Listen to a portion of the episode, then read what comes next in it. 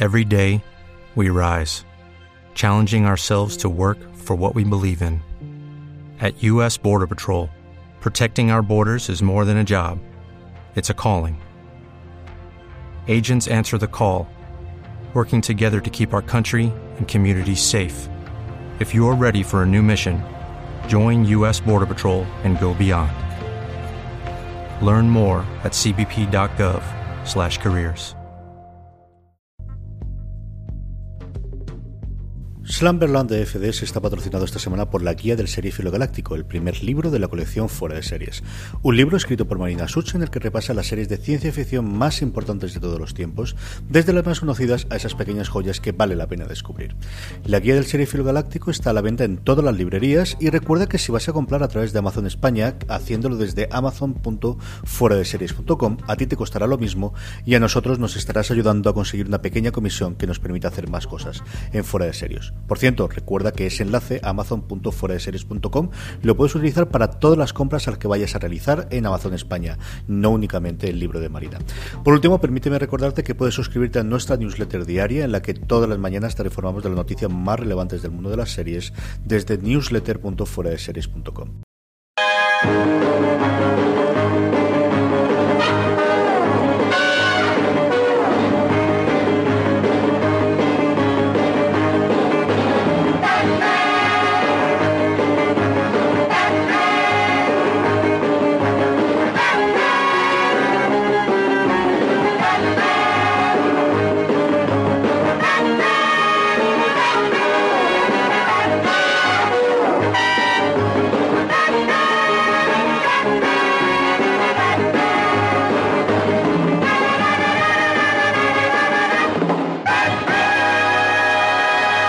Bienvenidos una semana más a Slumberland, la tierra de los sueños, donde cada semana hablamos de cómics, TVOs, novelas gráficas y sus adaptaciones a cine y a series. Don John Rovira, ¿cómo estamos? Bien, un poquito constipado, así que no me hagáis mucho caso hoy, pero, pero bien. Es cuestión del tiempo, esto es lo que tenemos. Ahora hablaremos con Julián. Además, Julián, ¿cuánto frío hace en Madrid ya? Eh, bueno, pues moderado, es decir, hace frío, que duda cabe, estamos en las fechas en las que estamos, a mitad de noviembre, pero yo creo que no hace tantísimo frío como otros años, ¿eh? Se nota, se nota aquí el cambio climático. Y don José Bravo, que además, vamos, está totalmente restablecido entre eso y las críticas absolutamente apabullantes a favor de la Liga de la Justicia que la han rejuvenecido, está, está pletórico. Yo estoy, estoy calentando, estoy calentando, estoy calentando para ir a ver la película y después para pelearme con el resto del mundo. para encabezonarme en mis tonterías de decir esta es buena película, que la gente me diga, no, no, es una basura y todo eso. Lo que, no, lo que me gusta es demasiado corta, ¿eh? Son dos horas solamente. No, no puede Sí, ser. 120 minutos solos. Habrá que ver dos veces, entonces serán 60 Hombre, ¿no? habrá que esperarse ya la edición extendida, en Blu-ray, la que coja ya el Snyder y la haga ya bien, bien hecha. Hablaremos, Se- se evidentemente. dice, dicen las malas lenguas que le, eh, le recortó Josh Whedon 50 minutos al montaje que tenía pensado. Sí, sí, eso, eso lo he leído yo también por ahí. Mm. Hablaremos dentro de un ratito de, la Liga de la Justicia, pero como siempre es don Joan Roivira el que nos trae las primeras noticias de la semana. Eh, bien, eh, ha pasado ya el Héroes Comic Con Madrid, pues eh, ya sabéis que la parte de los premios siempre los... No hicimos por esta vez, pero bueno, mm, he puesto el enlace, no voy a comentar todos, pero algunos de los que te hace gracia e ilusión porque las conoces, el webcomic para Universe, el autor revelación para Nuria Tamariz, que también ganó la mejor portada, la visión, tanto... Gabriel Hernández Walta como Tom Kim ganaron y la propia obra de la visión. Creo además que a alguien le tocó recogerlo, a alguien que está por aquí. Alguien, alguien. Vimos las fotos eh, por ahí. Eh, nada, eh, otra serie de premios. El, eh, también el premio Jesús Blasco a la carrera a Fran Miller y a Carlos Jiménez. Ahí de, Carlos Jiménez ha dejado el nombre y aparte le han dado el premio. Así yo creo que podría haber hecho un orden anterior. El año pasado haber dar el premio a Carlos Jiménez y de ahí dar los nombres. Pero bueno, que haya nuevos premios que permitan darle un poquito de difusión a las obras, yo creo que, que está muy bien. Sí, señor, esto de premiar siempre está bien. ¿Para qué vamos a decir otra cosa? Claro. Más cositas. Eh, otras, hablando de, de premios, ha salido el quinto premio Divina Pastora novela gráfica social, que se la lleva la obra Amazonas. No la conozco, pero como todo lo que sean eh, instituciones que están premiando obras y están promocionando el cómic, pues creo que es interesante que, que lo conozcamos. Más cositas. El 30 de noviembre se ha anunciado que se publicará un cómic disco, Encrucijada, eh, con una parte de José Manuel Casán de Seguridad Social, que, que hace la parte más de la historia del disco, y Paco Roca, que se ha metido en este proyecto. Entonces, una cosa que puede quedar, eh, puede quedar graciosa. Y nada, bueno, ya estaremos pendientes de, de su publicación. Y bueno, hoy por último, y la verdad es que tengo pocas noticias y voy a hablar de, mis cositas. Eh, dentro de las actividades del aula de cómic, la semana que viene empezamos ya con el primer curso más oficial. De, es del ciclo que vamos a tener más o menos permanente en el aula, que es las mujeres en el cómic. Y en este caso es eh, el feminismo en el cómic, que empezará el día 24 de noviembre con una conferencia de Lisa McCausland, que, de la que hemos hablado en varias ocasiones, del viaje de la superheroína, y aprovechará el sábado 25 para presentar el libro de Wonder Woman, el feminismo como superpoder. Aparte, el curso tendrá pues nada, el club de lectura, dedicado por una parte a Wonder Woman, una de las sesiones, otra a las olas del feminismo a través del cómic. Proyectaremos tanto la, la película más moderna de Wonder Woman, pero también eh, proyectaremos la, la de animación. Eh, también una conferencia sobre el espejo de Prilla, que es un poco la primera superheroína contra la violencia de género india, y su, y su traductora, que aparte eh, tiene bastantes trabajos sobre estudios de género, hará la intervención sobre, sobre este cómic, y una conferencia también sobre las olas del feminismo a través del cómic. ¿Dónde puede consultar la gente toda la agenda y, los horarios y todo demás, John? Es www.ua.es barra aula de cómic. Oye, pues para ser la universidad, la verdad es que ha sido muy sencillo la, la dirección de, de URL. estamos mejorando, ¿eh? Progresamos adecuadamente. Eh, UA.es barra aula de cómic, tío. Sí, sí. Al final eh, estaba esta cosita, nos la han dejado. Eh, luego también en toda el vicegestora de cultura está anunciado el curso, todas las actividades también las se promocionan a través tanto de la sede universitaria donde está situada el aula, como de la propia cultura, pero que tenemos nuestra propia web. Todavía no aceptamos críticas porque todavía está en proceso. tenemos puesto el primer acto que hicimos, este primer curso, las primeras cositas. La idea es que vaya cogiendo forma, pero bueno, llevamos un mes, o sea que muy contentos. Muy bien, intentaremos hacer por ahí. Hacedme caso y grabad las cosas, que luego siempre se os olvida. Coger una, una si no, yo te doy la, la, la grabadora, seguro que te la doy. Vídeo algo inventaremos, pero grabarlo en audio, grabarlo en vídeo y darle difusión después. que no, no, puede ser esto. Que los que tenemos críos al final esos horarios son más complicados ir, pero siempre nos apetece verlo. Señor Bravo, ¿qué tenemos esta semana?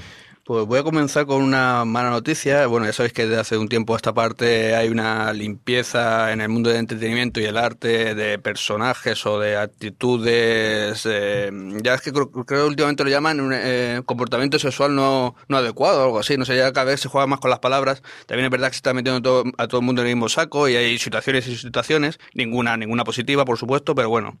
Eh, estamos hablando del caso de Kevin Spacey, de Harry Weinstein, de Luis C.K., que es el que más me ha dolido a mí eh, personalmente. Y bueno, el mundo del cómic se voy a quedar aparte y es que han, han despedido a Eddie Berganza, uno de los editores de DC, uno de los editores que ya muchísimo tiempo ahí, ya lleva desde finales de los 90, si no recuerdo mal. Y lo han despedido también por, por un caso similar, también por un comportamiento sexual no adecuado. Eh, nada, una noticia triste. Eh, creo que eh, no sé si esto, me imagino que todo esto será para bien. Me imagino que ya está, mm, que la gente se ve que está aguantando demasiado y que ahora mismo a, a, través de, a, partir de, un, de ciertos casos se está transformando el resto. Eddie Berganza ya tenía varios casos ya ahí acumulados y rumores y leyendas, este tipo de cosas, y al final yo creo que DC pues ya ha hecho lo que tenía que hacer hace tiempo y he despedido a este hombre. Pues un caso más de, esto, ya te digo, o sea, me da mucha pena porque algunos de estos artistas, como artistas, los considero que son genios. Eh, vuelvo a nombrar a Luis C.K., creo que es un genio, y me da mucha pena verlos en una situación así, pero bueno, si es, si es verdad lo que esto que ha pasado, pues nada, eso es lo que, lo que se merecen. Pero aquí tenemos un caso que, a mí para nada me parece una noticia triste. Es decir, a mí me parece una noticia que llega muy tarde. Hmm. Hace muchos años que se llevaba hablando de los acosos sexuales y de las, las acusaciones eh, que recibía Eddie Berganza. De hecho, eh, lo que sabíamos hasta ahora era que DC no la había despedido, sino que le había mandado a hacer terapia o le había prohibido tener contacto con mujeres dentro de la oficina, pero se negaba a despedir a este sujeto después de un montón de años con acusaciones que se repetían y se repetían. Y bueno, yo creo que ha tenido que pasar esto para que por fin decidan quitárselo de encima, ¿no? Sí, ha habido casos similares. El mundo, ya te digo, el mundo del entretenimiento y el arte, o sea, ha habido casos de esos de que han estado aguantando, o escondiendo, o ocultando, o maquillando algunos, algunos casos, hasta que de ahora ya ha explotado todo y ahora ya no, se maquilla ni se esconde nada. En el momento que tienes alguna acusación de este tipo, te vas a la calle, y con razón. Eh, noticia triste el hecho de que eso, hay gente, pues eso, que yo por menos he ido la traba de alguna manera y, pero no, no, es una, es una buena noticia que se haga este tipo de limpieza, por supuesto, no, no me puedo decir otra cosa. O sea, lo que no puede ser, no puede ser. Y también me sorprende muchísimo que, que haya tanta gente que no sepa ni comportarse en esta vida. Es que la verdad es que alucino un poco, me, me, me sorprende, sinceramente este tipo de, de, comportamiento, este tipo de personajes, porque al final es que no puedo decir otra cosa. De verdad que me sorprende muchísimo que haya tanta gente que no se va a comportarse, porque no es un caso aislado. Eso, estamos hablando de muchísimos casos y de gente que yo creo que ha perdido ya incluso lo que es la noción de la realidad y del comportamiento humano básico, machos. Es que no no, no entiendo de ciertas cosas. Eso es lo importante, que lo que ha servido esto es para darse cuenta cómo estaba tan estructural que, mm. muchos hombres pensaban que desde su situación de poder podían mantener esa situación y gracias a hacer caso a uno de los casos ha sido mediático y salen todos y oye, que se haga toda la limpieza que, haya que hacer. Y a partir de ahí, pues nada, esperemos que la gente sepa comportarse y se les meta en la cabeza un poquito. que yo no, creo que en ciertos casos, por el caso más exagerado de, de Herbie Weinstein es un tío con muchísimo poder que yo que al final es que pierde la noción de la realidad, ¿sabes? Eh, cogen y se creen que están por encima de bien y el mal y pierde, todo el mundo es un estarán rodeados de, de yes ser men, o sea, de gente que le dice todo que sí y al final pierden la noción de que, la, de que, son personas y que, respetan a todo el mundo y que se creen que son ya los, los transforman en objetos que pueden usar a, su antojo. No, no, está claro que esto es, mm, al final se puede ver como una buena noticia, que es una limpieza y que ya creo que nadie va a aguantar ninguna tontería de este tipo ya a partir de ahora. Espero que no, que no, que no sea así. A mí lo que me ha sorprendido realmente es el silencio alrededor de este tipo de personajes. Hmm. La situación de diverganza se conocía desde hace muchos años y hace muchos años que mucha gente eh, se atrevía a decir, o poca gente en este caso se atrevía a decir, cómo es posible que este tío siga ahí trabajando en, una empresa tan importante como, como DC, eh, cómo es posible que le mantengan. Eh, y es lo que realmente me duele, más que que existan este tipo de personajes, el silencio que se propicia alrededor de este tipo de personajes. Mm. Sí, bueno, silencio por respecto a sus superiores o gente que, que de verdad tiene que tomar la decisión de, tirar a esta gente, ¿sabes? sí, es, es, bastante triste. Yo no sé, me imagino que todo esto es un cambio y que estamos viviéndolo ahora y que esperemos que no se vuelva a repetir y que estos casos ya se, se queden en una, una anécdota y cuando, cuando surjan enseguida se, bueno, esta gente desaparezca de, de este, de este mundo de, de, entretenimiento y demás. Yo creo que ha habido una omertad en determinados casos absoluta, por hmm. arriba, supeditada por abajo de todos los demás, es decir, casos como el Luis C.K., eh, que quizás lo conozco más que el de Berganza, ¿no? Pero era una cosa que se rumorología, había rumores y se conocía, yo he oído eh, desde hace como mínimo 5 o 6 años, ¿no? Es exactamente lo mismo lo que había y, y la gente lo conocía y yo me pasa algo parecido a lo que comentaba Bravo, es que no sé cómo reaccionar. O sea, yo eh, soy el primero que confieso en el que tenemos casos muy, muy clarísimos en el, el, el Creo que el problema no es que se conozca ahora, el problema es que ha ocurrido antes y que hasta ahora no ha habido luz y que yo creo que sí que hay un cambio de paradigma que quiero creer que va a ser para siempre, pero luego voy a la parte mía de, esto a lo mejor puede ser de una moda pasajera y que dentro de dos años o a la vuelta de Navidades que todo se calme y la cosa sea más tranquila.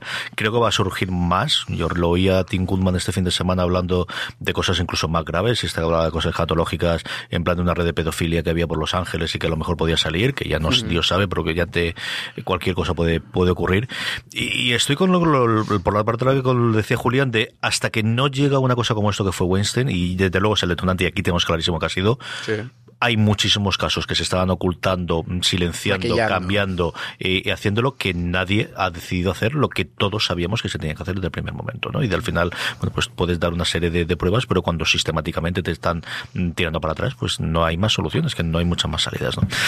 Y, nuevamente, yo eh, sigo aprendiendo y sigo leyendo y sigo oyendo para tratar de formarme la opinión, y yo estoy como tú con el caso de Luis C.K. Este fin de semana lo comentaba hoy en, en, Fuera de Series, viendo comentar sobre el show de Dana Carvey, que era un, un show con lo que tuvo mucho problemas, que ha hecho Julio, el documental está muy bien, y él no le sale entrevistando porque no le entrevistando, pero sale porque uno de los guionistas fue Lucy Kay y era la primera vez que yo me encontraba con imágenes de Lucy Kay después de todo el escándalo y no sabes cómo reaccionar y es un tío que a mí me ha hecho entretenerme mucho, divertirme mucho en menor medida, por ejemplo, me pasó también con, con, con, el caso de Bill Cosby, pero a mi mujer le pasó. O sea, Lorena mm. idolatraba absolutamente a Bill Cosby y ha sido una cosa de, cómo encajas esos recuerdos de infancia de tener al, padre de América y que ahora fuese lo que era, que era un violador compulsivo de mujeres, que es lo que era Bill Cosby, ¿no? Entonces, una cosa complicadísima, complicadísima.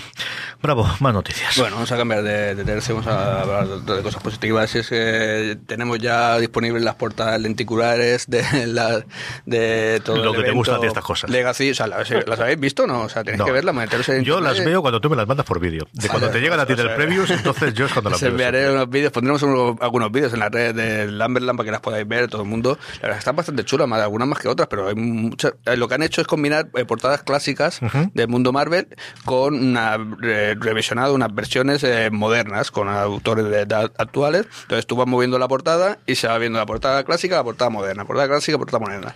Y hay cosas muy, muy chulas. Yo tengo ya unas cuantas, pues ya os enseñaré. de Creo que os enviaré algún vídeo y demás. Y hay cositas muy, muy chulas. Algunas con, bueno, con Alex Ross, o alguna también que ha hecho Salva Spin y demás. Están muy, muy chulas. Eh, pues si os metéis por ahí en, en- en las redes y demás, podéis ver algún vídeo. De todas maneras, os mandaré algún vídeo más para meterlo en redes y que la gente pueda verlas, porque la verdad es que son bastante, bastante chulas. Esto ya lo hizo DC hace tiempo. Empezó con el tema este de. ¿Cómo se llama el evento este? del Forever Evil este y demás. Sí. Y, y bueno, eh, le funcionó muy bien a DC en, su- en el primer momento, luego lo, lo repitió en Futurescent y ahora pues Marvel se ha subido al carro porque ve que eso al final vende un montón. Y es que son, es que son bonitos, que tú vas a la tienda, es que claro, aquí, eh, porque no nos llegan ni demás, pero eh, tú vas a Estados Unidos, tú vas a la tienda y te ves esas puertas que se mueven, tú eres un niño y tú flipas, macho, si flipo yo con 37 años, o sea... O sea, yo me imagino yo siendo un chiquillo, veo eso portar y me llevo ese cómic, no me llevo el otro que no se mueve, ¿sabes? Bueno, son una verdad, está, está muy guay.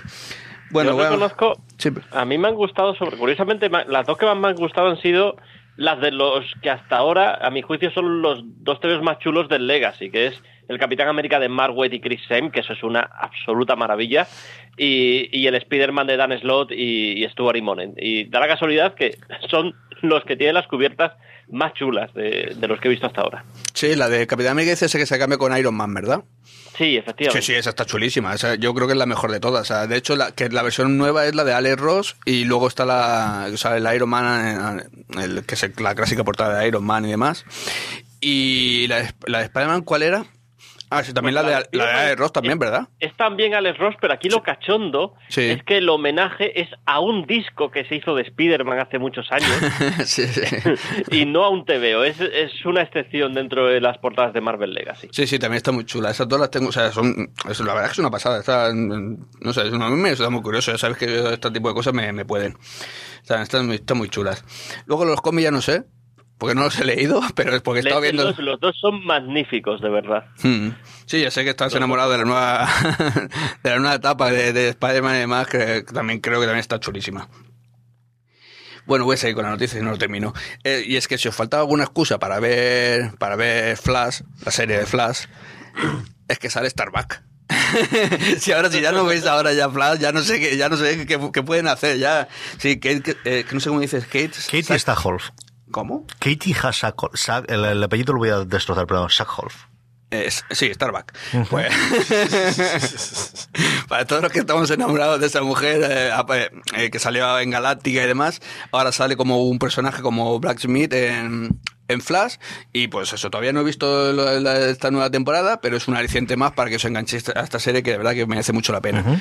Y para terminar, simplemente una noticia rápida del mundo de videojuegos es que Injustice 2 ya está en su versión PC, ya podéis adquirir en su versión PC que hace no mucho salió en versión para PlayStation y para Xbox. Pues ya está en versión PC. Está todavía un poco. Yo probé y va un poco así regular, porque es un. Bueno, han cogido la versión de consola, la han pasado a, a PC y está un poquito así regular, pero el juego en sí. Eh, visualmente es impresionante. La verdad es que está muy, muy chulo porque ah, mola, porque es luchar y te vas a Superman, llevas a Batman y llevas a. ¿Qué más quieres? Está claro. Si es que no puedes pedir más. Yo intenté instalar la beta que estaba en Steam, pero solamente es para PC, no estaba para Mac, así que no pude instalarla, salvo que haga bootcamp por un rollo por el estilo, pero sí que lo, lo he visto en consolas. Y además veo porque regularmente están haciendo por lo que hacen siempre, ¿no? De, de- de las expansiones y en el canal de YouTube de DC suelen colgar los personajes nuevos y la verdad es que visualmente es muy Sí, de hecho ahora van a incluir a las Tortugas es que, ¿qué más queréis? Si es que me van a meter a Tortugas Ninja luchando Tiempo, contra los personajes tiempo, de DC. Si es que flipa. Señor Clemente, noticias de la semana. Esa es la clave, que tengamos más tiempo. Pues mira, en esta semana lo que ha pasado es que un fantasma ha recorrido el frikiverso y es que Disney va a comprar Fox. Es algo que ha salido a relucir anteriormente, seguro que CJ eh, nos Sí. puede citar las otras veces. Y la diferencia ahora es que esta vez lo destapaba NBC eh, en su canal eh, de finanzas y es a partir de que NBC saca la noticia que todo el mundo se vuelve loco. El planteamiento sería que Disney se iba a quedar con lo que mola y se iba a quedar fuera la mierdecilla, el Fox News y el Business Channel. Eh, todo estaría encuadrado más o menos en la guerra entre Disney y Netflix por el streaming. Ya sabéis que Disney quiere montar su propio Netflix por aquí, eh, por así decirlo, pero necesita contenido y es ahí donde llegaría el archivo de, de Fox a aportar contenido. Y bueno, el caso es que después de que NBC lo diera, eh, Bloomberg lo desmintió.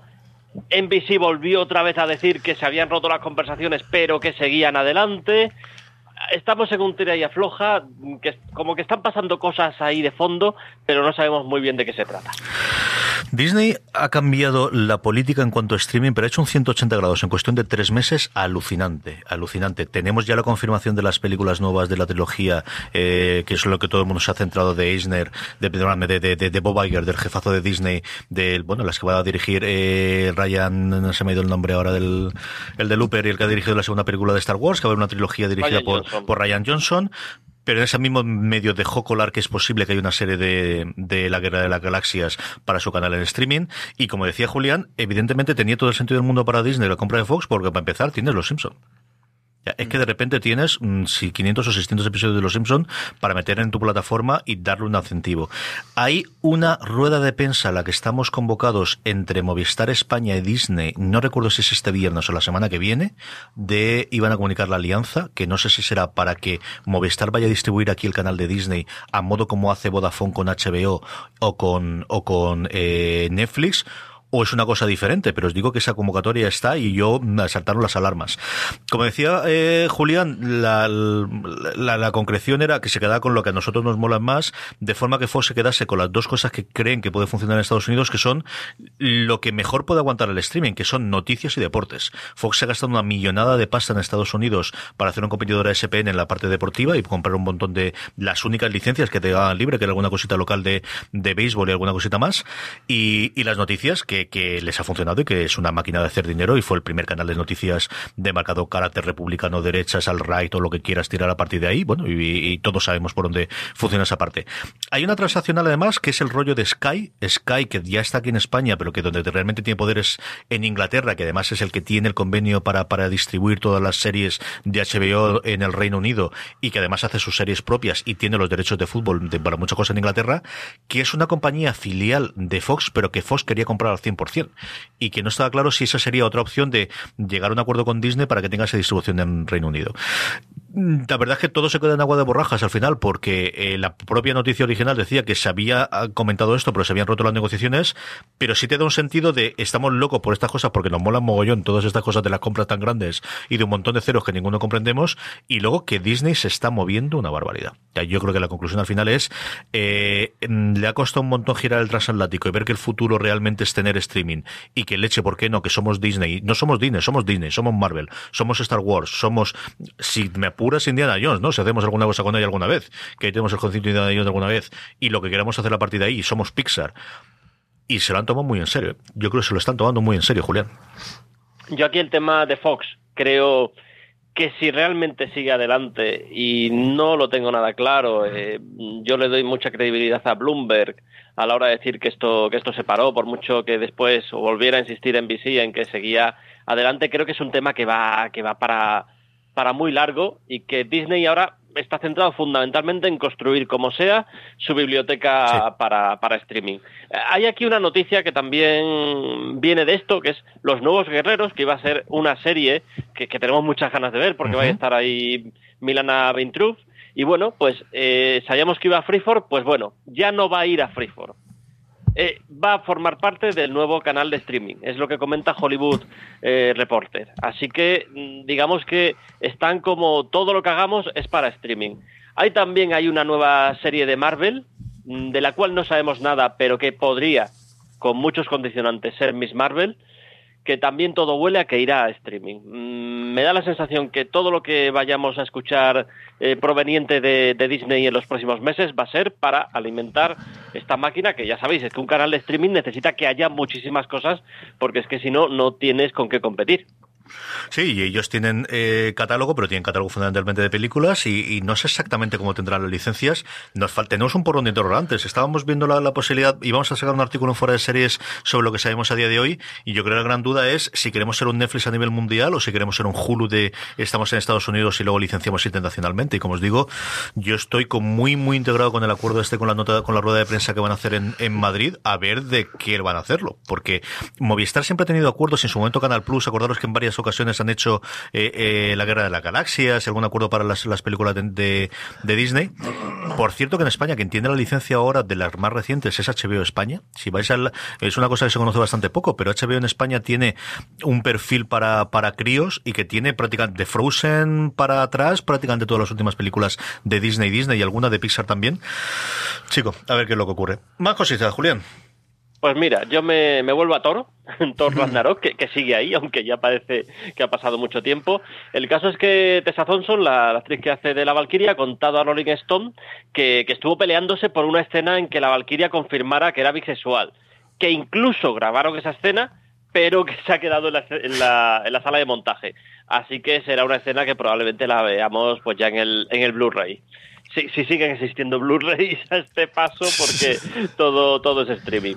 Eh, y, y, termino con esto, termino ya con la taquilla de, de, Ragnarok, se lo ha comido todo en Estados Unidos. Tuvo 121 millones el primer fin de semana, por encima de las previsiones, pero es que lo alucinante es que repitió con 57 millones la segunda semana, se quedó como número uno porque casi nadie fue a ver ni dos padres por desigual dos ni Orient Express, lo cual es bastante sorprendente. Y al mismo tiempo está teniendo excelentes críticas, una taquilla global impresionante que ya está ahora mismo en 655 millones. En China tuvo un récord en el estreno brutal y, bueno, que, sigue ahí, aunque ya la semana que viene eh, se estrena Punisher. Este mismo. With lucky landslots, you can get lucky just about anywhere. Dearly beloved, we are gathered here today to. Has anyone seen the bride and groom? Sorry, sorry, we're here. We were getting lucky in the limo and we lost track of time. No, Lucky Land Casino, with cash prizes that add up quicker than a guest registry. In that case, I pronounce you lucky. Play for free at LuckyLandSlots.com. Daily bonuses are waiting. No purchase necessary. Void where prohibited by law. 18 plus. Terms and conditions apply. See website for details. Lucky Land Casino asking people, "What's the weirdest place you've gotten lucky?" Lucky in line at the deli, I guess. Aha, in my dentist's office. More than once, actually. Do I have to say? Yes, you do. In the car before my kids' PTA meeting. Really? Yes. Excuse me, what's the weirdest place you've gotten lucky? I never win and tell. Well, there you have it. You can get lucky anywhere playing at LuckyLandSlots.com. Play for free right now. Are you feeling lucky? No purchase necessary. Void where prohibited by law. 18 plus. Terms and conditions apply. See website for details. Eso lo tenemos ya eh, aquí. Han salido ya las críticas americanas que oscilan desde bien a les sobra la mitad de los episodios y luego además tiene el añadido americano de, de, todo el tema que tienen ellos con la violencia con las armas y con los ejemplos tan concretos que hemos tenido en los últimos meses. ¿no? Es un secreto a voces hablando de lo que contamos antes que parece que retrasaron eso después de la matanza en, en, Las Vegas, el estreno que esperaban tener para Punisher, y de nuevo hace apenas dos semanas tuvieron otro en, en Texas, que además el, el, asesino iba de alguna forma eh, uniformado de una forma similar a la del castigador. Y a ver qué es lo que ocurre. Yo la, las críticas de la gente de la que me fío más, lo que comenta en general es, está bien hecho lo que ocurre, vuelve a pecar lo que le ha ocurrido en las últimas series de demasiado episodio para la historia que quieren comentar, una historia relativamente manida, que Bernhard, como yo creo que todos esperábamos, está muy bien en su papel, pero que en seis episodios lo podían haber contado mejor que los 13 que tiene Castigador. Yo no he llegado a ver ninguno, porque a mí sí que no me pasaron los screeners. Eh, hay varias gente en fuera de series. Marina creo que va a sacar la crítica de los primeros episodios y Francis a verlo y os podéis acercar ahí y verlo. Y eh, se extiende también este fin de semana aquí la, la, Liga de la Justicia, igual que en Estados Unidos, ¿no? Sí, este viernes. Este a las 4 de la tarde.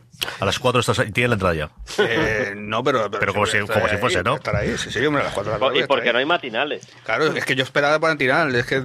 Pero no hay, no sé por qué. No entiendo. Aquí no tenemos la costumbre que tienen ahora ya los Yankees de los, think, la, la, los jueves a las 12 y 01 porque ya es el viernes, entonces estrenan. No, no, mira, sí. no, no, está. Pero no eso solo, por ahora lo están haciendo con Star Wars. ¿Sí? Con. Esa me la sé. Es que te, hay cosas que no entiendo en esta vida. Bueno, mejor me callo. Con las otras, yo, oye, yo también, porque a mí me es fácil dejar al nene dormido y ir a las 12. Lo que no entiendo pero es aguantas que con Star Wars y con la ¿Ah? justicia, ¿no? Eso no ¿Aguantas de las 12 hasta las, 2, hasta las 3 y media de la madrugada para ver la película de Star Wars? Sí, para, para ver la película de Star Wars, aunque luego pueda no gustarme incluso, pero es Star Wars, entonces la aguantas. Y luego ya, pues... Hacen ruido en pantalla y eso, ¿no? Sí, sí. Yo, en fin, lo, solamente el, el pensar en ver una película, empezar a ver una película a las 12 de la noche... tengo que haber dormido toda la mañana para, para poder poner, vamos, madre mía de mi alma con lo Pero que yo has salido sido. de casa, estás con los colegas. Yo, yo es una película que veo al año, Otro ya mundo. últimamente no veo más. Yo creo de las Pues ya te primeras. queda poco. Nada, nada, ahí he estado en cuestión. Yo, la prim- de las veces que yo recuerdo de me he hecho mayor fue en un cine en Madrid, en el monstruoso este que tienen en el, en el Kinépolis de las afueras, de la ciudad de- del, del, del cine, o de la ciudad de la luz, o de la ciudad del, del- este, como, como se llama allí, la, la sala monstruosa que tienen para 1500 personas. Una de Samalayan, no me acuerdo cuál era, no me acuerdo cuál era. Y de quedarme dormido. Y es la primera vez que me quedé dormido en el cine. Creo que a partir de ahí en todas las demás me he quedado. O sea, es una cosa. Pero era a las once y media. Pues ya con eso te vale. Me ¿no? desperté, además era de, de las cosas típicas que de Madrid, de me voy en el primer tren para aprovechar todo el día, me levanto a las 5 de la mañana y el este, y a las 11 y es la primera vez que yo recuerdo de quedarme dormido y decir, y a partir de aquí, y el declive y el, el deterioro y la vejez, un desastre todo. En fin, hasta aquí han llegado las noticias de la semana, vamos eh, con el por qué suena esto y a la vuelta vamos a hablar de la otra gran noticia de esta semana que no hemos comentado, que es el, fi- el fichaje de eh, Brian Michael Bendis por DC, hacemos un poquito de glosa de su carrera y, de qué nos supone, ¿no? Yo creo que aquí estoy mucho más en el campo de Julián que el de otro, a mí me parece un golpe brutal, pero no me adelanto, este es el por qué suena esto de esta semana.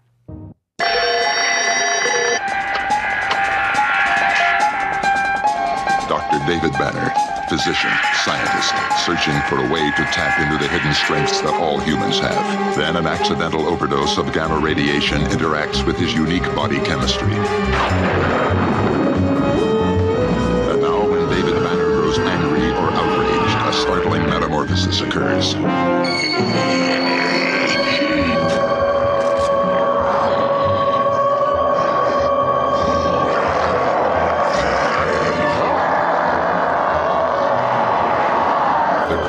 Driven by rage and pursued by an investigative reporter. Mr. McGee, don't make me angry. You wouldn't like me when I'm angry.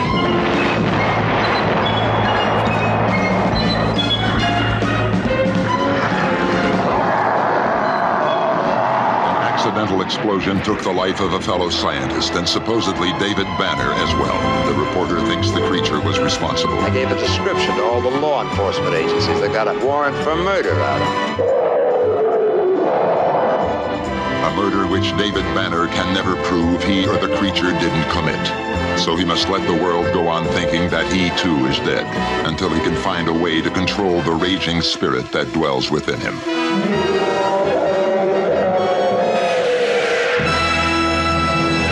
Estamos ya de vuelta y como os comentaba justo antes, la otra gran noticia que nos hemos dado, Julián, es que se nos ha ido a la, a la distinguida competencia Bendis.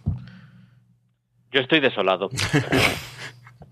me cuesta me cuesta posicionarme alrededor de esto porque digamos eh, esta sensación que tienes de absoluta irrealidad de no puede estar pasando. A mí cuando sacó el, comen- el, el comunicado de C me lo enseñó un colega y mi primera reacción fue esto es una broma, ¿verdad? Y yo eh, tardé yo creo que un par de minutos en darme cuenta de que no era una broma, de que era realidad, de que el sol iba a empezar a salir por el oeste, eh, de que el amor de mi vida de repente me había dejado o que habíamos eh, descubierto que crecían eh, lechuguinos en Marte o algo así, porque no hay cosa que me resulte más inconcebible que Brian Michael Bendis no esté en Marvel. Me recuerda, eh, yo no lo viví, mm, pero creo que es un equivalente a cuando Jack Kirby dejó Marvel. Eh, me recuerda, y esto sí lo vivía, cuando John Byrne dejó, dejó Marvel, y, es algo que en la vida me hubiera imaginado que llegaría a suceder. De esta manera al menos. Bravo, con nuestro experto residente de C, vaya equipazo están juntando esta gente en los últimos tiempos, ¿no? Hablamos mucho cuando ficharon a King y este golpe de Bendis, tú, tú te lo esperabas también. Yo para nada, creo que esto no se lo esperaba nada. Si no se lo esperaba Julián, me lo voy a esperar yo. Lo que yo, lo que sí que se está viendo, era, y, con esto de Bendy ya creo que ya se ha quedado claro, es que DC se está tomando en serio el tema de los creadores en su universo de, mundo cómic. Ahora ya veremos a ver cuál es el papel de Bendy, porque eso ahora entraremos en el tema, que tenemos nuestras teorías y demás. Pero, pero está claro que lo de Tonkin fue un, buen, un buen punto, fue un algo que yo tampoco me esperaba, pero que dijimos, de repente, ¿sabes? A- le has robado algo a, Marvel, que, algo que, acaba de descubrir Marvel. Y esto ya ha sido ya la confirmación de que DC se está tomando muy en serio el tema de los creadores en su universo. es algo sorprendente. No sé, es que últimamente están saliendo muchas teorías, muchos rumores, muchas leyendas y demás por, por, por todas las redes y demás. Y sí que es verdad que da la sensación, esto va, va por épocas, ¿vale? Eh, hace un poquito tiempo en Marvel molaba mucho más que DC. Pero de un tiempo a esta parte, ahora DC mola más que Marvel. Eso va así, o sea, por, e- por, por- por épocas, cuando uno muere, el otro no muere, yo creo que se ponen de acuerdo o algo así. Y ahora es el momento de DC. Creo que con lo del revert, con todo lo que están, con todo el- tema de, de- de creadores que están cogiendo y demás, que eso se está, tomando muy, muy en serio. De hecho, es ver una lista de, de- de artistas, de dibujantes y de guionistas de DC y ver la lista de, de autores de Marvel y ahora mismo hay una diferencia bastante, bastante importante. Yo, a ver, sabéis que no soy tan seguidor de, estos universos. Además, a mí la llegada de Bendis a Marvel la viví y cogí cositas, pero he sido más de selección de, obras en algún momento por recomendaciones. Pero sí que la importancia de, Bendis en Marvel sí que la, conozco. Lo que me preocupa, por lo que decía un poco Bravo, es el papel que, van a querer jugar, además con la influencia que tiene tan grande ahora el cine, las series en, en ambos universos, eh, que esperemos que Marvel se tome en serio de que tiene que buscar mm, la manera de, de- que el cómic siga siendo una parte fundamental de, todo su universo y no se relajen en está funcionando muy bien el cine eh, pues el cómic a ver si que vaya que vaya tirando. No no creo que tengan en la cabeza que, que el universo del cómic es de donde le hacen luego todas las cosas entonces tengan ahí. Y el interés a mí sí que me interesa por las cosas que me han sido esas recomendaciones me interesa saber lo que hará Bendis en DC o sea sí que tengo mucha curiosidad de lo que de lo que puede hacer Yo creo que podemos hablar ahora de los futuribles, pero eh, antes, Bravo decía de cómo mola DC o mola Marvel. Yo creo que sí que, que podríamos hacer un poquito de glosa de, de lo que ha supuesto Bendis para Marvel, ¿no? Y yo creo que es uno de los causantes de que Marvel volviese a molar, Julián. Yo creo que sí. De hecho, yo creo que es el tío que actualiza el lenguaje del cómic de los superhéroes y detrás le siguen muchos guionistas que ahora eh, tienen un estilo muy similar al de Bendis y prácticamente no nos damos cuenta porque ese estilo eh, muy cinematográfico, muy de diálogos ágiles, eh, muy naturalista, muy de eh, construir diálogos que te creas, ese estilo eh, es el que importa a Bendis y es el que sigue detrás todo el mundo y es el que llega hasta ahora y el que autores con menor o mayor fortuna acaban utilizando. Digamos que Bendis es el tío que, llega y de repente dices eh, vuelve a molar Daredevil, vuelve a molar Spider-Man, vuelven a molar eh, Los Vengadores. Eh, son TVOs hechos probablemente no para el público que estaba acostumbrado, sino para gente que venía de fuera y que de repente descubría esos personajes y decía, ostras, aquí hay algo que no había descubierto hasta ahora y me interesa mucho. Bendis también es un tío que eh, evidentemente ha metido muchísimo la pata en temas de, continuidad. Es evidente que cuando empieza, sobre todo en Vengadores, eh, toca mucho de oído, eh, le pillas un montón de errores, pero dentro de eso comprende a los personajes, los comprende de una manera tan alucinante que es capaz de retratarlo en apenas unas líneas de diálogo. Yo recuerdo eh, un cómic que para mí fue paradigmático de descubrir eh, lo bueno que, era este tío, que fue eh, Civil War, La Confesión donde básicamente es un largo diálogo de Iron Man ante el cadáver de Steve Rogers que acaba de morir en, en Civil War. Bueno, pues en ese TVO, Bendis, mm, te dabas cuenta que probablemente solo había leído eh, o solo se le había quedado en la memoria un par de TVOs importantes de Iron Man y eran los de la huida a Camelot. Eh, pero mm, te dabas cuenta que en un par de frases era capaz de condensar el espíritu del, del personaje. Eso por un lado. Y luego aparte es el tío que ha inventado un montón de personajes, se ha atrevido a hacer un montón de cosas que van a quedar ahí. Eh, fue el tío que se atrevió a matar a Ultimate Spider-Man y a continuación eh, sustituirlo por Miles Morales. Fue el tío que nos ha traído a Riri Williams, es el tío que nos ha traído a Jessica Jones. Mm, su legado está ahí, influyó muchísimo en la primera fase y en la segunda del universo cinemático Marvel, tanto que estaba ahí en el comité mm, eh, de, de Marvel Studios. Hay quien dice que una razón de su marcha podría estar aquí, que ya no influía tanto, que ya no era tan influyente, que su apuesta decidida por la diversidad en los cómics estaba perdiendo la batalla últimamente en, Marvel y que probablemente DC le ha dicho en un momento dado a través de Joe Jones, vente para acá porque todo eso que no puedes hacer en Marvel lo vas a poder hacer aquí. No, yo estoy totalmente de acuerdo con Julián con el hecho de esa modernización. De hecho, bueno, una, una de las piezas claves de, de toda esa modernización fue el universo Ultimate de, de- Marvel. Y ese, ese tipo de diálogos que habla Julián, de que de, de- de modernizados y actualizados, y que podía coger a un público mucho más, mm, no sé decir más joven, más, más que, estu- que estuviera en la periferia del mundo del cómic o fuera de él, creo que es lo que ahora se está utilizando un montón. De hecho, mira, una de las- mi recomendación de hoy, que va a ser lo de, ya lo diré después, que la de Injustice 2, que es de Tom Taylor, es que Injustice, eh, lo de los cómics estos del videojuego, basa- bueno, basados en el universo del videojuego, eso es un, el universo Ultimate de DC. Es eso. Y en, en ese tipo de conversaciones, de, de- de cuando se ponen a hablar los personajes y demás, te da una sensación de realidad. Una sensación de realidad y una- un tipo de, de diálogo, de guiones que no existían antes de, de Bendis, o, o no existían, o no existían de, esa- de, de una manera tan marcada, tan, tan diferenciada con respecto al resto de, de cómics que habían antes. En ese sentido, es, está claro que ha sido un hombre muy, muy, muy importante. Lucky Land Casino asking people what's the weirdest place you've gotten lucky? Lucky? In line at the deli, I guess? Aha, in my dentist's office. More than once, actually. Do I have to say? Yes, you do. In the car before my kids' PTA meeting. Really? Yes. Excuse me, what's the weirdest place you've gotten lucky? I never win and tell. Well, there you have it. You can get lucky anywhere playing at LuckyLandSlots.com. Play for free right now. Are you feeling lucky? No purchase necessary. Void where prohibited by law. 18 plus. Terms and conditions apply. See website for details. With the Lucky Land slots, you can get lucky just about anywhere. This is your captain speaking. Uh, we've got clear runway and the weather's fine, but we're just going to circle up here a while and uh, get lucky. No, no, nothing like that. It's just these cash prizes add up quick. So I suggest you sit back, keep your tray table upright, and start getting lucky. Play for free at LuckyLandSlots.com. Are you feeling lucky? No purchase necessary. Void where prohibited by law. 18 plus terms and conditions apply. See website for details. importante lo que habla Julián y lo que de- del tema del, del- universo cinemático de, de- Marvel es que no se entendería, o sea, es que está basado en ese, ese universo paralelo, no está basado en el universo clásico de Marvel, sobre todo la primera etapa, lo de los Vengadores y demás.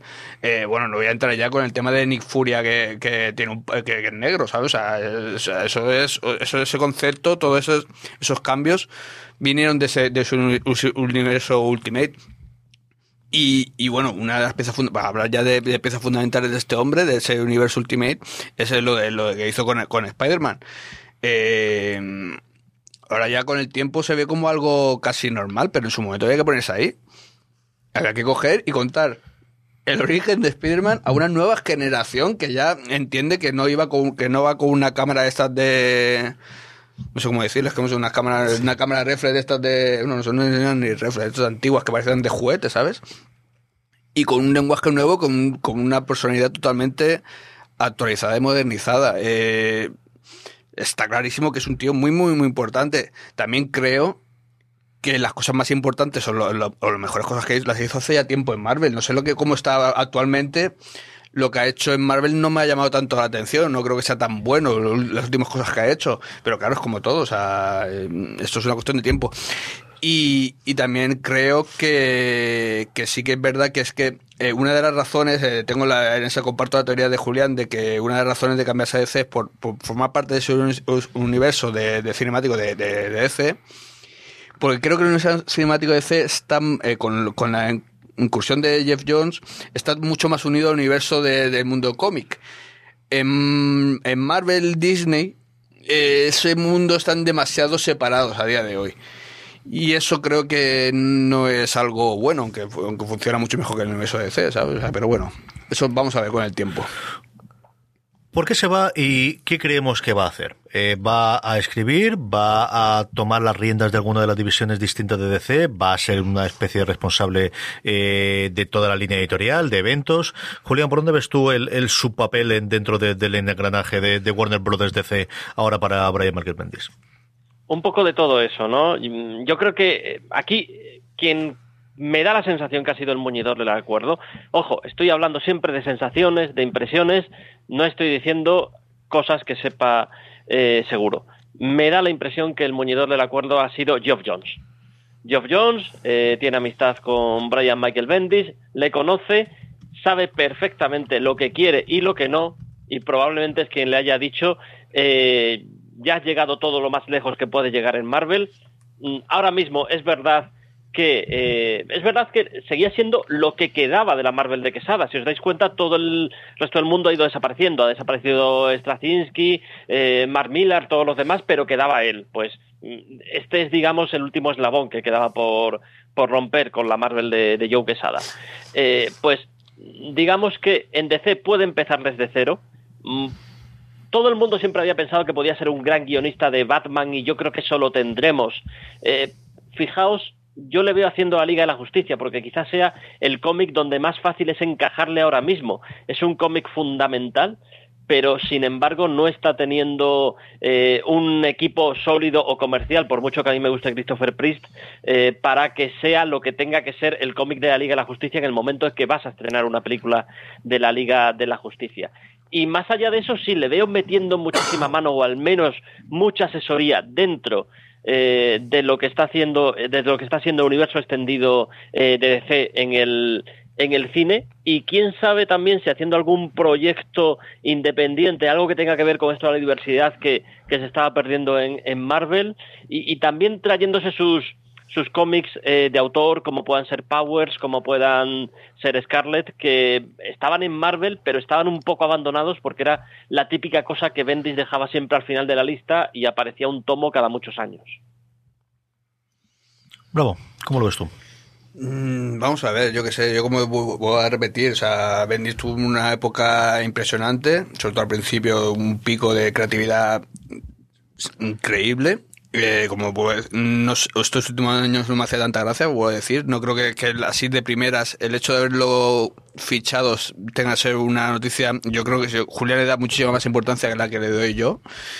Pero vamos a ver, yo creo que el equipo, o sea, así de primeras, la unión, si es verdad que eso se consolida, la unión de Jeff Jones y Michael Bendis, me parece algo así de primeras eh, impresionante. Me parece dos de los tipos eh, que han ampliado, uno actualizado el universo Marvel y el otro ampliado el universo DC a unos niveles eh, increíbles. Vamos, es algo que ya se ha quedado como algo consolidado. Tanto cambiaron, cambiar un universo, un universo de este tipo, tanto cada uno en su lado, yo creo que es algo ya, por lo menos, a respetar y admirar. Vamos a ver, vamos a ver qué pasa, a ver dónde lo ponen, a ver cuál es su trabajo. Y ojalá, ojalá eh, Julián esté en cierto en el que se meta en el mundo de la Liga de Justicia, porque creo que hace mucho tiempo ya que la Liga de Justicia no tiene unos cómics adecuados, no es el centro, ¿sabes?, del universo DC como debería de ser. John. Sí, un poco además, por lo que comentaba Julián, sí que me interesa esa parte de la apuesta por la diversidad, que mm, como has comentado en Marvel estaba generando un debate si se apostaba mucho más o no, o no estaba generando el movimiento que, que, era necesario. Entonces, ahí sí que es verdad que me apetece ver que por, por dónde puede ir el universo de C y si le apetece jugar esa parte, yo creo que puede ser muy interesante. Y luego un poco es eso, el el tirón que a lo mejor necesita la parte del universo cinemático de DC, eh, quizá él pueda plasmar algunas ideas, una organización que falla a la crítica especialmente y a lo mejor ese tirón que justamente si además en el, en el de Marvel ya no estaba teniendo el protagonismo, quizá también pueda contribuir a, darle una forma un poquito más distinta. Yo muy rápidamente, porque nos quedan cinco minutitos todavía para dar las recomendaciones, yo creo que tiene tres papeles. Uno, coger la serie que él quiera y hacer el guion, la que apetezca, la que quería hacer desde niño, puede ser Wonder Woman, puede ser la Liga de la Justicia, puede ser alguno de los distintos Batman, algo de eso. Dos, yo creo que, a ver si me cierro, lo estoy llamando por, por, por, definición personal, es que quiero que me acabe Scarlett, es que me gusta mucho ese cómic, leche. O sea, cogerlo, Powers tuvo su momento y yo creo que después del fracaso de la serie, creo que no quieren ni volver a verlo, pero Scarlett le tengo mucho cariño a esa serie y me gustó mucho desde las primeras cosas que leí recientemente de Breakildis. Y yo creo que lo que le van a encargar a él es que dirija de alguna forma la parte creativa de su compañía, de su cadena de streaming. DC lanza una, una cadena de streaming en el 2018 y eso está confirmado y no desmentido a día de hoy por DC, con dos series originales, una de acción real que son los jóvenes titanes, los nuevos titanes, otra de animación que es Young Justice Outsiders, tienen que crear más contenido y alguien te hace falta que sea el arquitecto de eso igual que es con las películas. Yo creo que su hueco las películas de consultor puede estar bien, pero es complicado, pero necesitan a alguien. Y yo creo que esto sí es un reto yo creo que esos niveles no te vas solo por pasta, te vas evidentemente por pasta. Y te van a pagar más pasta, o el dinero que sea, o sobre todo por, por eh, lo que tenga por, por objetivos o lo que sea. Pero creo que te vas por un reto creativo cuando todavía te sientes con ganas y estás viendo como todos los rumores apuntaban que te estaban dejando de lado. Y yo creo que él, toma, ahí la tienes, bailala, tienes aquí un servicio de streaming más allá del cómic que ya lo has tenido. Y yo creo que él, él estaba loco por hacer una serie de Powers. Llegaron a rodar hasta tres veces el piloto y siguió ahí delante. Y la serie yo no he llegado a verla, pero me han dicho todo el mundo que fue desastrosa. Además, en un sitio muy complicado como era PlayStation, que luego lo dejó eh, manga por hombro, que cancelaron todo el resto de las series. Yo lo veo, quizá por formación profesional, no os digo yo que no, lo veo más pegado a la rama de series de DC, que tiene todos ojos en CW, pero que necesitan meterle algo a este canal de streaming y yo creo que ahí se puede funcionar. Lo veremos, lo veremos y lo seguiremos y lo comentaremos porque, como os decía antes, nos quedan nada, tres minutitos y es el momento de las recomendaciones. Joan, ¿qué recomendamos esta semana? Pues muy rápido, hoy comienza el Congreso Internacional Miguel Hernández, así que como mañana tenemos una, el equipo de la obra de cómic, tenemos una conferencia eh, sobre cómics y libros ilustrados sobre Miguel Hernández, dos cómics de, de la obra. Tenemos por una parte La voz que no cesa, Vida de Miguel Hernández, de Ramón Boldú y Ramón Pereira. Ah, Tiene ya tiempo la primera edición que hizo de T, pero Astiberri ha hecho una edición renovada. Muy recomendable, es una biografía, mm, digamos, más al uso de ir pasando los episodios, pero la que me- a mí me gustó, me ha gustado mucho eh, es la de Miguel Hernández, La Fontana Eterna. Esta es de aquí el amigo Román López Cabrera. Eh, son historias eh, de personas entrelazadas, de una- la niña que visita la, la casa Miguel Hernández Museo, el niño que intenta aprenderse los poemas con torpeza para ligar con la niña, un grupo de rock, una manifestación. Y en todas esas historias entrelazadas está la poesía de Miguel Hernández, aparte de la propia biografía que se entrelaza. Me parece un- una visión muy original sobre la obra. La otra también está muy bien como obra de Miguel Hernández, a mí personalmente que me gusta. Pero esta de, de Román la, la quiero rescatar porque ya tiene unos años, creo que 2013 es cuando se publicó el anterior aniversario y muy, muy recomendable. Bravo, un minutito. Pues nada, recomendar eh, lo que estaba comentando antes, lo que es el, lo que creo que es el universo Ultimate de DC, que es el, el universo Injustice. Injustice 2 es una auténtica pasada, de las cosas que me ha sorprendido, me ha sorprendido en mucho tiempo, con guion de Tom Taylor, que es, es lo que estamos hablando, es como un, un discípulo de Michael Bendis, con unos diálogos de verdad súper alucinantes. Se nota muchísimo que como al ser un universo paralelo tiene una libertad para hacer cosas que en un universo convencional no podría hacer con dibujo de Bruno Redondo alucinante como siempre. De verdad que os recomiendo eh, meteros en el universo de Injustice porque es muy muy chulo y aparte de ser todo muy bestia y muy oscuro, no es tan oscuro como pueda parecer, porque tiene- también tiene una dosis de humor muy muy grande y porque aparte eh, sale Booster Gold y Blue Beetle y con eso ya me, me ha ganado. Hay dos o tres momentos donde aparecen los dos juntos que de verdad me ha ganado con eso. Julián, ¿qué recomendamos? A ver, pues yo voy a recomendar el asombroso Spider-Man, los, los números que se están publicando ahora entre octubre y diciembre, el del 132 al 134. Es el regreso del Tuarimonen de Norman Osborn, del Doctor Octopus, cruce con Imperio Secreto, todo junto a la vez, un golpe de timón para Spider-Man que todos dábamos por hecho que iba a llegar, pero que a mi juicio ha tardado demasiado. Es un TVO épico, espectacularmente dibujado, y, y esto no es más que el principio. Para los que hemos leído el Legacy ya sabemos hacia dónde hacia dónde ya va esto y, es brutal. Y bueno, antes que hablábamos de Legacy, destaca, sigue destacando esta, esta colección Amazing Spider-Man y también Capitán América, me ha encantado. Muy bien, yo tengo dos cosas muy, muy rapiditas de The Ringer, que es uno de mis portales de cabecera y bueno, una de estas cosas que me gustaría que fuera de serie, fuera desde mayor. Una es una entrevista que le hicieron al director de Thor, a Taika Waititi, que está divertidísima, os pondré el enlace en las sonos para que podáis oírlo. Y luego esta gente ha hecho una clasificación, votando todos los redactores, de las 50 series de superhéroes más importantes de todos los tiempos, con un algoritmo que han hecho entre la recepción crítica, sus votos. La tenéis entero en superhéroes.theringer.com. Acercaros por ahí, es de estas típicas listas para discutir, para debatir, para tomar el café, para poner en Facebook, pero cómo podéis Para poner pelearse, esta. para pelearse. Para que nosotros llevamos dos días discutiendo sobre esto, así que divertidísimas, superhéroes.theringer.com directamente y veréis la lista y además es preciosa. O sea, estéticamente la página web, en- tanto en, en cualquier dispositivo que lo veáis, de verdad es una verdadera preciosidad. Y con esto hemos llegado hasta el final de Slumberland. Don Joan Rovira, hasta la semana que viene. Semana que Don viene. José Bravo, hasta la semana que viene. Don Julián Clemente, hasta la semana que viene. Intentaremos estar menos abatidos. y a todos vosotros, querida audiencia, gracias por estar ahí. Hasta la semana que viene en Slumberland. Bum,